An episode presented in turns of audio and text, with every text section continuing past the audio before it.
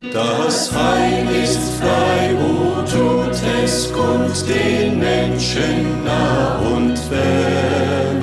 O rühmet froh mit lautem Mund die Gnade unseres Herrn.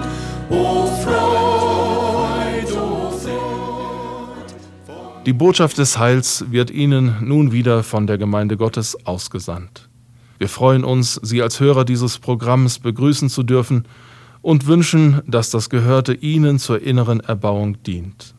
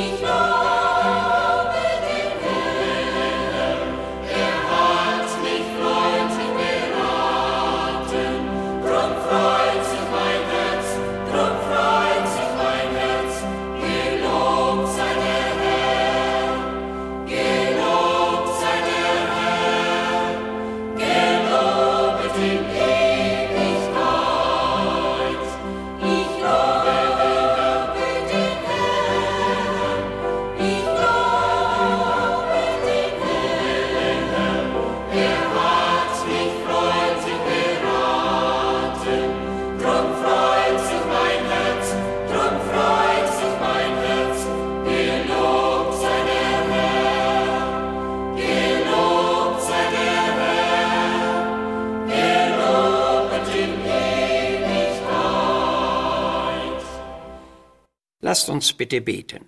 Herr Jesus Christus, wir danken dir für das Siegesleben, das du durch die Erlösung für uns ermöglicht hast.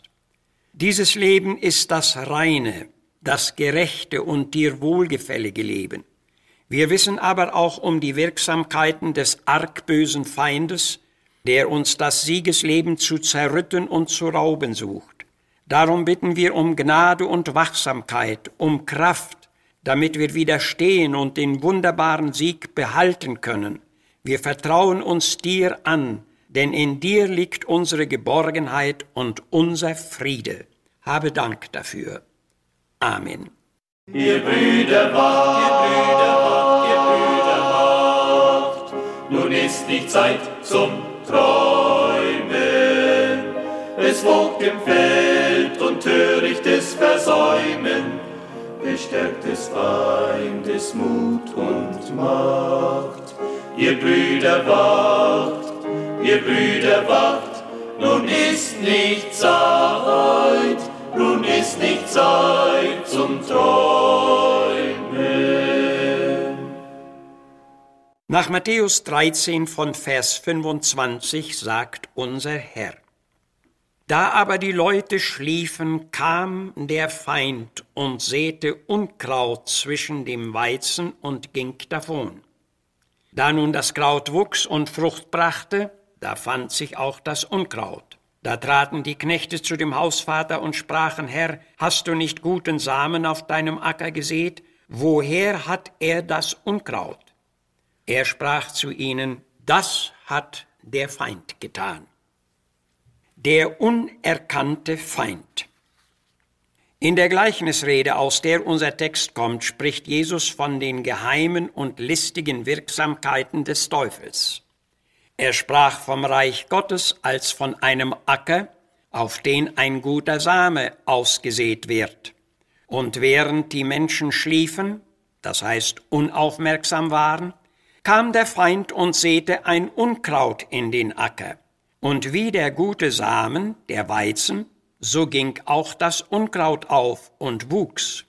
Da kamen die Knechte zu dem Hausherrn und sprachen, Herr, hast du nicht guten Samen auf deinen Acker gesät? Woher hat er das Unkraut? Das hat der Feind getan, so lautete die Antwort. Hierzu erklärt Bruns, dass es im Orient tatsächlich einen weizenähnlichen Samen gab, der aber ein Unkraut war und es sei vorgekommen, dass ein übelgesinnter Nachbar dem andern aus Feindschaft diesen Unkrautsamen in den Acker eingestreut hat. Üble Taten sind uns allen ja auch aus unserer Zeit bekannt. Aus Missgunst, Ärger, Neid und Vergeltungssucht kommt es doch immer wieder zu Taten, durch die man sich gegenseitig Leid und Schaden zufügt. Und hinter all diesen Vergeltungstaten steht der argböse Feind. Unter den schriftstellerischen Werken von Ernst Modersohn gibt es ein Büchlein mit dem Titel Sieghaftes Leben. Aus Gottes Wort und an biblischen Vorbildern sucht der Verfasser nachzuweisen, dass es das sieghafte Leben wirklich gibt. Er geht aber auch auf die mancherlei listigen Wirksamkeiten des Feindes ein, der es unablässig versucht, dieses sieghafte Leben zu verwüsten. Nun war mir erst kürzlich in diesem Büchlein der seltsame Satz aufgefallen, in dem Modersohn von sich selbst schreibt, ach, was hat das eigene Ich mir schon für Schwierigkeiten und Unannehmlichkeiten bereitet in meinem Leben? Könnte das nicht auch eine Not und Schwierigkeit in unserem Leben sein? Es lohnt sich tiefgründiger darüber nachzudenken. Das eigene dicke Ich ist tatsächlich der größte und unerkannte Feind im Leben vieler Menschen. Wenn wir uns nun im Sinne unseres Bibelwortes das Bild vor Augen halten, wie ein Mensch dem anderen Unkraut in das Weizenfeld sät, so ist das kein harmloser Spaß, sondern eine offenbar feindliche Tat. Und feindliche Taten kommen aus den unreinen Motiven, aus dem stolzen, verderbten Ich. Paulus war diesem verborgenen Feind schonungslos entgegengetreten, indem er schrieb, Rächet euch selber nicht, meine Liebsten, sondern gebt dem Zorn Gottes Raum. Denn es steht geschrieben, die Rache ist mein, ich will vergelten, spricht der Herr. Und dann folgt die Mahnung. Lass dich nicht vom Bösen überwinden, sondern überwinde das Böse mit Gutem. Römer 12, 19 und weiter. Und das ist die beispielhafte Haltung des echten Christen. Die guten Taten werden wie glühende Kohlen auf dem Haupt der übelgesinnten Gegner einwirken, so erklärt Paulus. Von glühenden Kohlen geht doch Wärme aus, und ebenso können auch gute Taten ein friedliches Herz erwärmen, besänftigen oder auch umstimmen. Da hatte zum Beispiel ein junger Christ als Soldat allerlei Proben zu bestehen. Wiederholt war ein derber Spott auf ihn niedergegangen, und als er sich eines Abends an seinem Lager zum Gebet beugte, da wagte es einer seiner ausfälligen Stubenbewohner, die schmutzigen Stiefel gegen ihn zu werfen. Nachdem es aber wieder im Kasernenraum still geworden war, stand der leidende Christ auf, putzte die schmutzigen Stiefel blank und stellte sie unbemerkt vor das Bett seines Gegners. Als dieser am nächsten Morgen seine blank geputzten Stiefel sah, war er sehr verwundert und zugleich auch beschämt, und von der Zeit an war sein Verhalten weit erträglicher und friedlicher geworden. Das eigene Ich als der große unerkannte Feind wohnt im Herzen vieler Menschen. Diese Menschen sind sich selbst ein Problem und sie können auch im Zusammenleben mit anderen recht problematisch werden. Das eigene Ich übt nämlich eine ungeheure Herrschaft über den Nächsten aus Und diese Herrschaft ist leider auch noch oft unter den Gläubigen deutlich zu erkennen. Das eigene Ich drängt und kämpft um die Selbstgerechtigkeit. Es hetzt und strebt nach Ehre, nach Ansehen und Anerkennung. Und da, wo dieses Eifern gewinnlos erscheint, wo es Hemmungen und Schranken gibt, wo die erhofften Gewinne scheitern, da gibt es Spannungen, Verstimmung und Beleidigung. Und wo bleibt die Gnade, die Demut und das sieghafte Leben? Jemand stellte einmal die Frage, warum gibt es so wenige siegreiche Gotteskinder? Und die Antwort, die darauf folgte, war, weil es so viel Herrschaft und Vorherrschaft aus dem eigenen Ich gibt. Wo es eine Herrschaft gibt, da gibt es gewöhnlich auch eine Knechtschaft. Aus der Herrschaft des eigenen Ichs kommt viel Ungerechtigkeit, Leid und Unfrieden. Diesen bedauerlichen Zustand findet man leider oft in Ehen, in Familien und auch in Gemeinden. Bestimmte Ich-Menschen üben eine Herrschaft und zugleich auch eine Knechtschaft aus.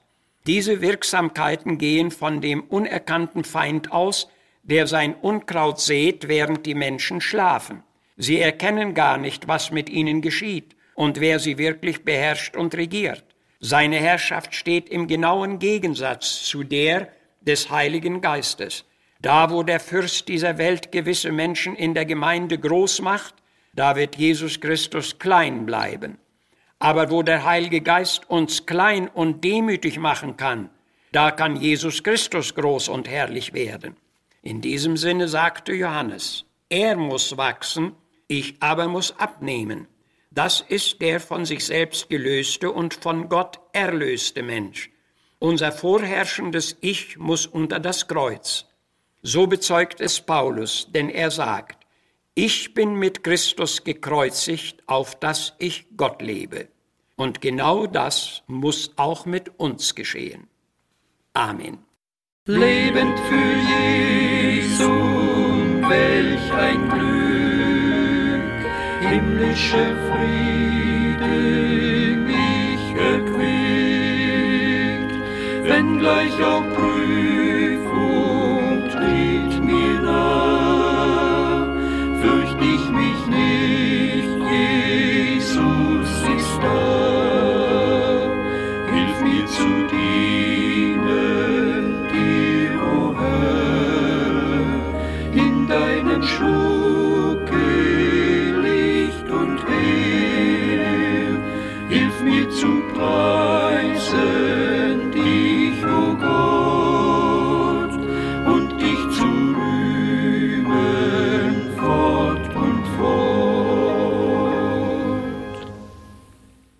Seid Täter des Worts und nicht Hörer allein, so mahnt uns die Heilige Schrift. Haben wir nun eben Gottes Wort gehört, so wollen wir es auch mit des Herrn Hilfe ausleben. Dazu verleihe Gott uns seine Hilfe. Wir würden gerne Ihre Zuschriften in Empfang nehmen. Schreiben Sie uns an Missionswerk der Gemeinde Gottes e.V. Zimmerstraße 3 32051 Herford.